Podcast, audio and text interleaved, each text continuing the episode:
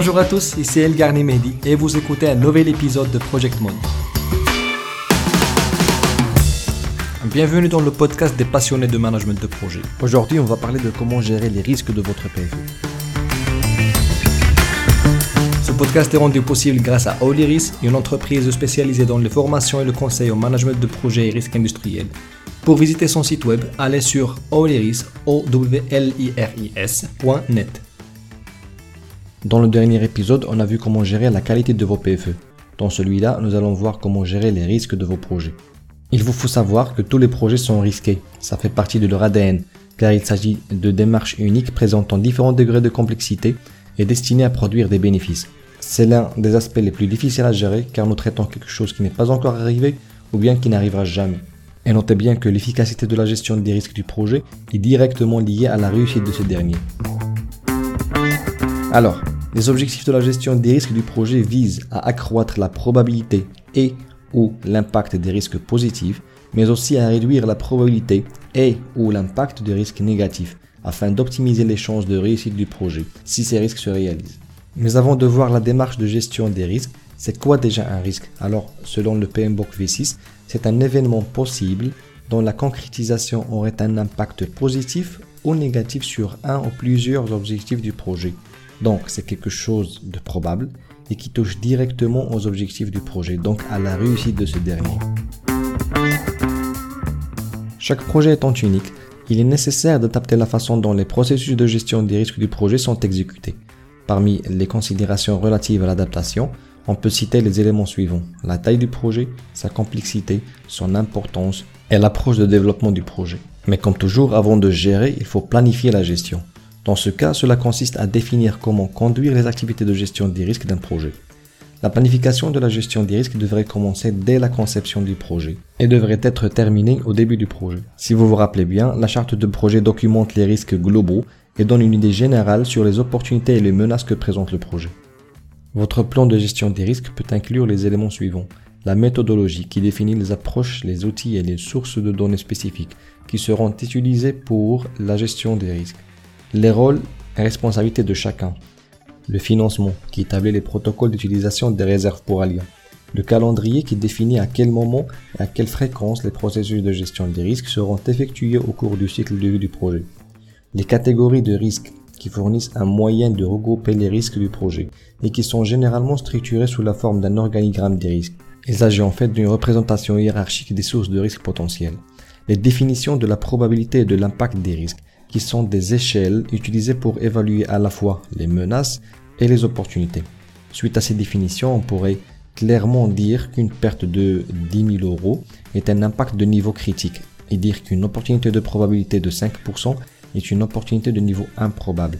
Ce type de classement sert aussi à unifier le jargon relatif au risque entre les membres de l'équipe projet et les parties prenantes.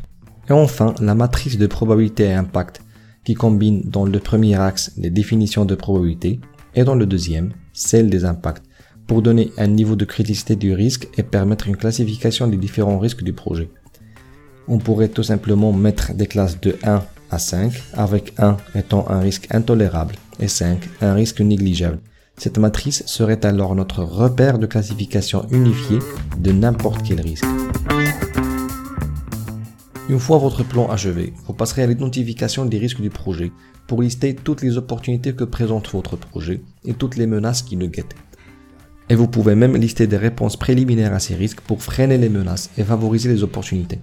Des données supplémentaires peuvent être consignées pour chaque risque, identifiées comme la catégorie du risque, une ou plusieurs causes, un ou plusieurs impacts sur les objectifs, la référence WBS des activités concernées par le risque, le moment où le risque pourrait se produire, le délai pour prendre une action, et comme outil pour collecter les risques potentiels, vous pouvez conduire des brainstorming avec les membres de l'équipe ou des entretiens avec les différentes parties prenantes de votre projet.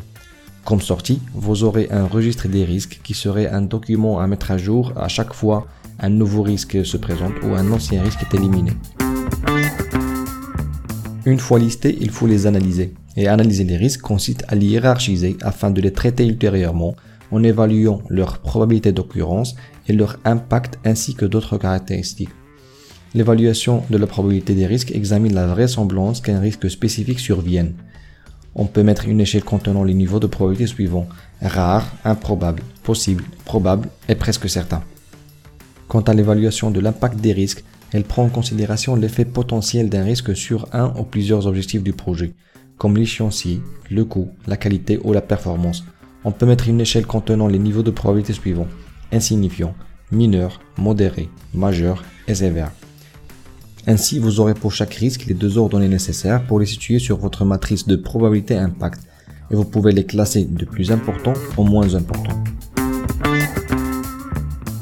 Maintenant que vous avez vos risques analysés et classifiés, il faut planifier les réponses aux risques les plus importants et cela consiste à développer des options, sélectionner des stratégies et convenir d'actions visant à traiter chaque risque majeur du projet. Les réponses aux risques doivent être adaptées à l'importance du risque, rentables et réalistes convenu par toutes les parties prenantes concernées et prise en charge par une personne responsable. Le traitement des menaces diffère de celui réservé aux opportunités. Vous pouvez donc éliminer complètement un risque en supprimant la cause du risque, en modifiant l'échéancier, en changeant la stratégie du projet ou en réduisant le périmètre. Ou bien vous pouvez atténuer le risque en minimisant son impact, sa probabilité ou bien les deux à la fois.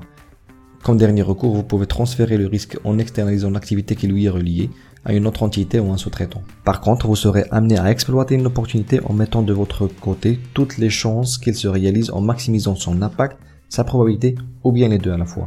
Mais dans les deux cas, opportunité ou menace, si l'action de traitement du risque est hors de votre périmètre, vous allez l'escalader au niveau supérieur pour qu'elle soit traitée. Ici, le risque vous dépasse complètement et aucune action ne peut être faite pour le traiter, vous allez tout simplement l'accepter en gardant un œil sur son évolution dans le temps. À présent que vous savez comment traiter chaque risque, n'oubliez surtout pas que l'exécution des réponses au risque peut conduire à des changements de budget et de l'échéancier. Du coup, il faut toujours garder en vue le coût et le temps nécessaires pour la mise en œuvre de chacune des actions planifiées.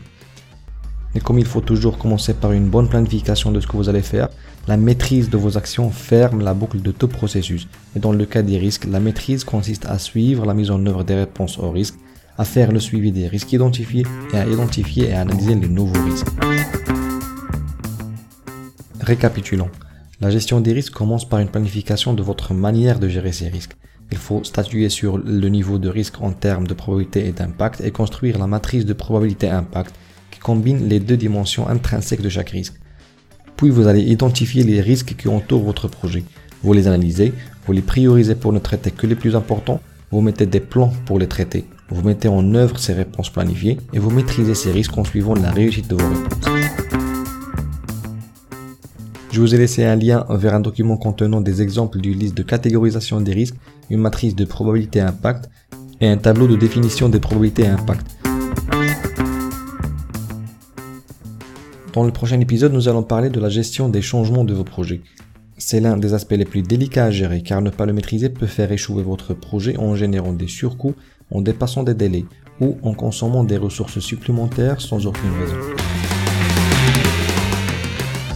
J'espère que vous trouverez ce contenu intéressant et je vous dis alors à bientôt.